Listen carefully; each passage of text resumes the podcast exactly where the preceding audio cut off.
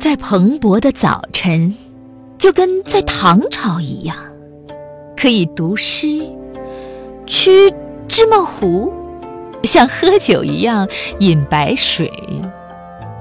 房子是空的，在里面有一个看不厌的敬亭山。身体是完美的，不止一块腹肌，但他们从来。只在想象里。偶尔只是偶尔有一两个打一个电话来。想如隔代的人。